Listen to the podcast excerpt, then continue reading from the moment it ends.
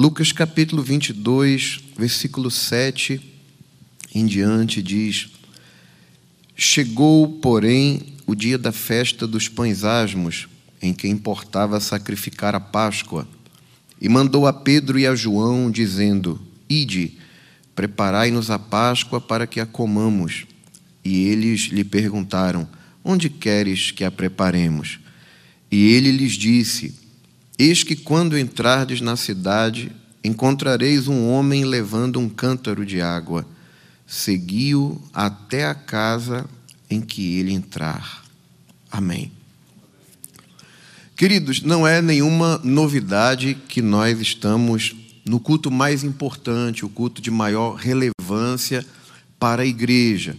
A Santa Ceia, de fato, trata de um memorial estabelecido pelo Senhor Jesus e podemos afirmar, entre outras coisas, que o grau de importância revelado na Santa Ceia ocorre porque Santa Ceia trata basicamente de três tempos na vida do cristão.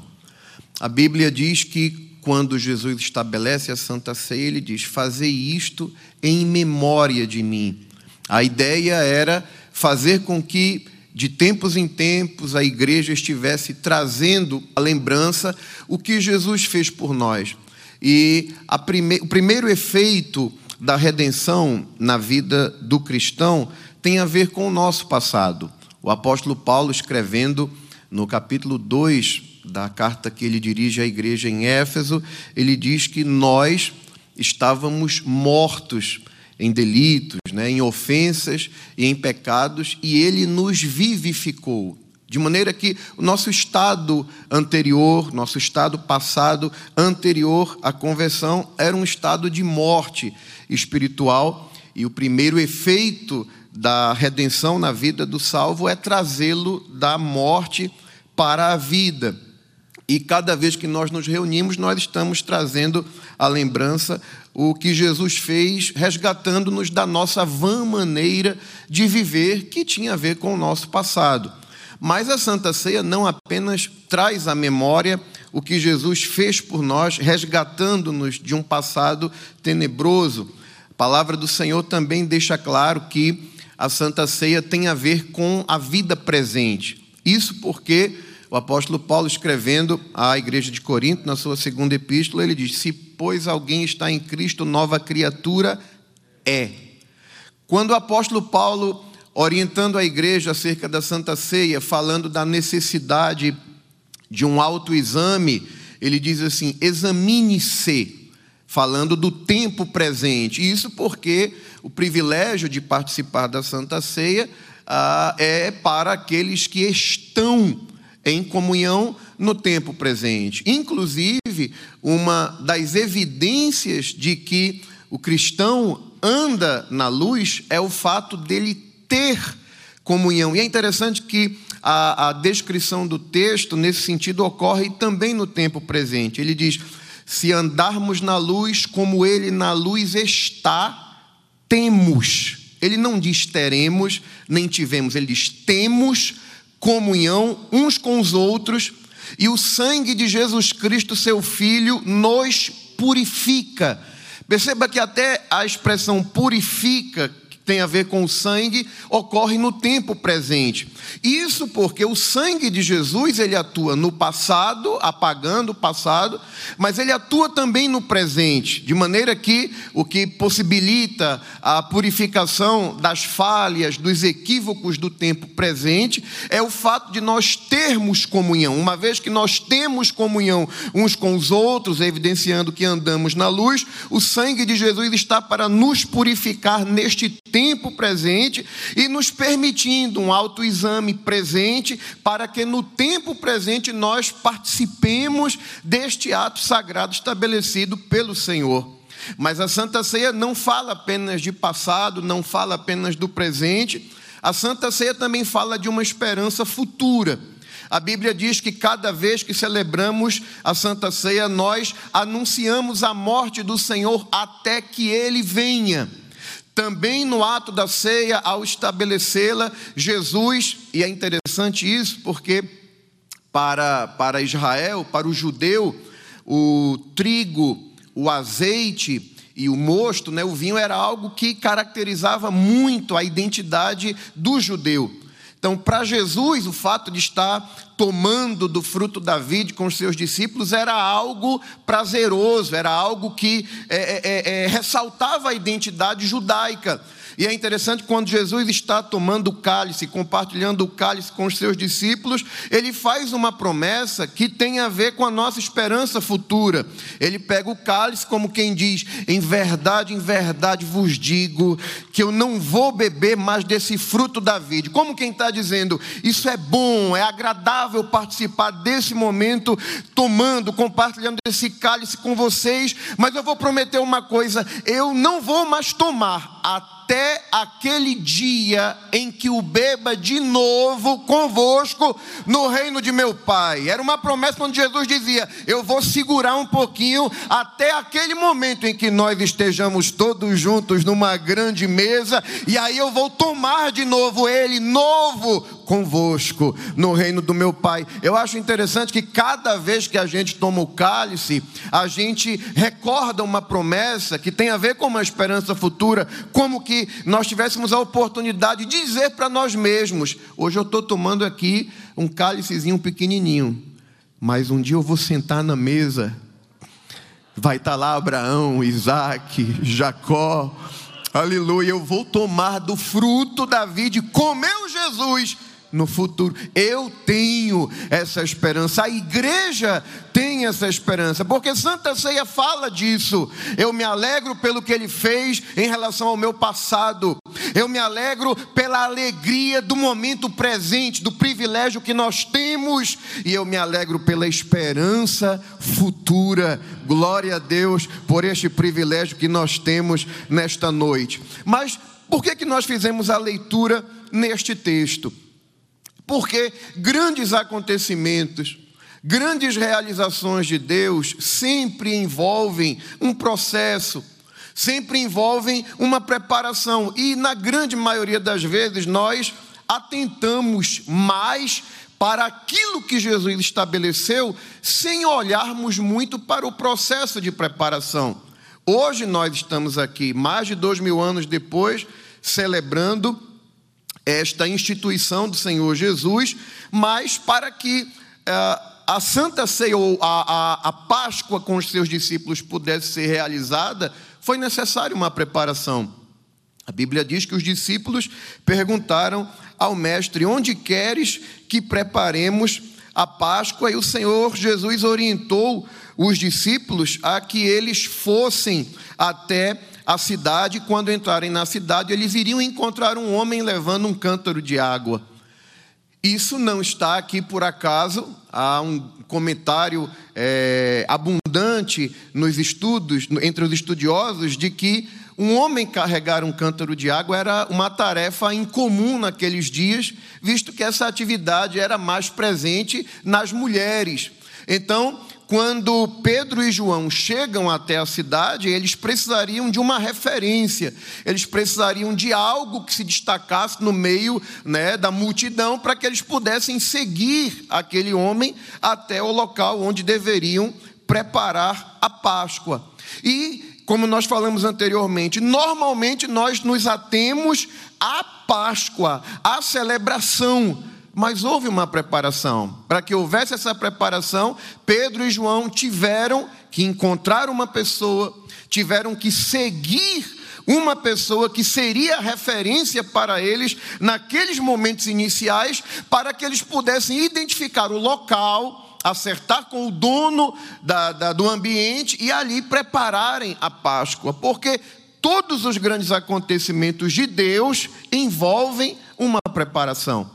E aqui eu uso uma, uma comparação que revela, de certa forma, a grandiosidade das, das coisas que Deus faz e a preparação por trás disso. Todos nós temos, principalmente no Antigo Testamento, a referência do grande profeta Elias, que nos encanta desde a infância. Todo mundo, quando fala de Elias, primeira coisa que lembra é de Elias no Monte Carmelo, envergonhando os profetas de Baal e sendo o protagonista de um dos maiores eventos do Antigo Testamento em um momento de crise espiritual no meio do povo de Deus. Mas como é que começa a trajetória de Elias? A trajetória de Elias inicia com ele apresentando-se diante de Acabe e é interessante que Elias aparece meio que de repente assim na escritura, não, não aparecem muitos detalhes acerca da sua história, da sua trajetória, de onde ele veio. É como se Deus vai pegando Elias, como diferente de outros homens, como João Batista, que a gente vê Deus preparando desde a infância, no deserto, até que ele se mostrasse a Israel. Elias é diferente. Deus chama Elias como quem diz: Olha, eu vou te pegar aqui e eu vou te preparando no decorrer do processo. Então Elias se apresenta a Acabe com uma palavra dura, dizendo: Olha, tão certo como vive o Senhor, que não vai haver chuva nem orvalho, senão segundo a minha palavra. E imediatamente Deus diz a Elias: Agora vai e esconde-te no ribeiro de Querite. Elias sai da evidência e é escondido por Deus no ribeiro de Querite. A palavra Querite, segundo algumas concordâncias, significa cortante. É como que Deus vai, é, é de certa forma, é, é, prepará-lo, lapidá-lo, cortar alguma coisa que, que precisava ser aperfeiçoada no caráter de Elias. Em Querite, Elias iria aprender a viver dependendo de Deus. Você vai beber da água do ribeiro e fica tranquilo que eu vou ordenar os corvos que te sustentem. E é interessante que não estava chovendo, não havia orvalho, sem chuva, depois de algum tempo, a água do ribeiro secou. E sempre que eu tenho oportunidade de falar nesse texto, pastor, eu, eu gosto de, de conjecturar, de imaginar, na minha opinião, quando a água do ribeiro começou a secar, eu imagino que Elias deve ter pensado: sem água não dá para viver. Então, se a água está acabando, o tempo da minha prova está acabando também. Deus vai me tirar dessa condição aqui, né, de estar tá bebendo do ribeiro só e dependendo dos corvos. Mas quando o tempo de Elias em Querite termina, ele ouve a palavra do Senhor que diz a ele: Levanta-te e vai-te a Sarepta. Preste atenção que o Senhor diz: Vai-te a Sarepta, porque eu tenho ordenado ali a uma mulher viúva que te sustente. A palavra Sarepta, há a, divergência na, na, no, no, significado. Uns dizem que Sarepta significa fornalha de fundição, outros dizem casa de fundição. Há ainda quem traduz a Sarepta como crisol, que seria o processo de submeter determinadas substâncias a processos químicos para aperfeiçoamento. De qualquer maneira, Está tudo dentro do mesmo contexto. Deus pega Elias, que estava no ribeiro de Querite, aprendendo sobre dependência, aprendendo sobre provisão, sobre o cuidado de Deus, e Deus agora pega Elias e diz: Eu vou te, vou te elevar a um estado de maior aperfeiçoamento. Vou te tirar de Querite, vou te colocar em Sarepta. Em Sarepta, Deus estaria submetendo Elias a uma grande humilhação. Porque na cultura judaica, para um hebreu, um homem israelita não era sustentado por mulher. Muito mais uma mulher que não fosse israelita, e muito mais uma mulher viúva. Porque mulher viúva, no contexto do Antigo Testamento, era carente de cuidado. Mas Deus diz: Eu vou cuidar de você, e a forma como eu vou cuidar de você não é você quem vai estabelecer. Eu ordenei uma mulher viúva, e é ela que vai te sustentar. Agora a gente percebe como Elias aprende sobre dependência de Deus. Como Elias aprende sobre o cuidado de estar dentro da direção de Deus e como Deus se responsabiliza. Por que, que eu digo isso? Porque quando Elias chega em Sarepta, ele encontra uma mulher apanhando gravetos. Você conhece a história desde pequeno. E a Bíblia diz que ela ele pede água para ela, e quando ela vai pegar água, ele diz assim: faça um bolo para mim. E ela diz assim: olha, o que tem aqui é muito pouco, é suficiente para minha última refeição. E eu vou fazer minha última refeição com meu menino, e vamos comer e vamos esperar a morte chegar, porque não tem mais nada. Elias poderia ter dito: Eu acho que eu errei de endereço. Porque o que foi que Deus me disse? Deus disse: Vá para Sarepta, que eu tenho ordenado uma mulher viúva que te sustente. Eu encontro uma mulher dizendo que tem pouca coisa, vai fazer a última refeição e vai morrer. Mas ele não pensa que errou o endereço. Ele chega entendendo: Eu vim aqui para te dar uma palavra de Deus, porque Deus me disse que é tu que vai cuidar de mim. Faça primeiro para mim, porque nem a farinha vai acabar, nem o azeite vai faltar. Em outras palavras, não vai morrer ninguém, porque eu estou estando, estou andando na direção de Deus. E quando a gente está na direção de Deus, Deus cuida nos mínimos detalhes, do jeito que Ele cuida em Querite, Ele cuida em Sarepta, porque depois de Sarepta, Deus tem um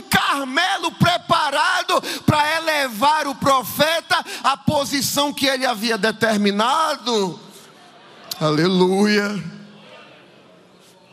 Depois de Sarepta, Elias vai para o Monte Carmelo. E é interessante, já já a gente conclui, no capítulo 18 de 1 Reis, no versículo 30, a Bíblia diz: Então Elias disse a todo o povo, isso ele já estava lá no Monte Carmelo: Chegai-vos a mim. E todo o povo se chegou a ele. Preste atenção aqui. Quando Elias convoca o povo e diz assim: Chegai-vos a mim, o que é que ele estava dizendo? Olhem para mim, prestem atenção em mim. Só que para ele chegar nessa condição, para ele chegar até o Carmelo, para Deus fazer o que tinha para fazer no Carmelo e tornar Elias praticamente um profeta eternizado por essa experiência, Teve um trajeto, teve um caminho, teve um ambiente de preparação. Teve um ribeiro de Querite, existiram corvos, teve uma situação humilhante, mas teve a provisão de Deus, teve uma mulher viúva que foi um instrumento de Deus para cuidar do profeta. Mas Elias só pôde viver tudo isso por quê? Porque ele se submeteu. Elias não faz perguntas a Deus. Elias não questiona a Deus: por que, que o Senhor está me mandando para Querite? Por que, que o Senhor está me mandando para Sarepta? Por que, que eu, como teu servo, tenho que me sujeitar a ser sustentado por uma mulher viúva? Ele não questiona, ele vai na direção, ele segue o curso da direção. Quando a gente se submete, a gente se submete por quê? Porque em algum momento, isso não é porque a gente quer, mas às vezes Deus nos ordena, Deus determina que nós nos submetamos a situações que às vezes não são as mais agradáveis, por quê? Porque lá na frente alguém vai ter que olhar para mim, para você.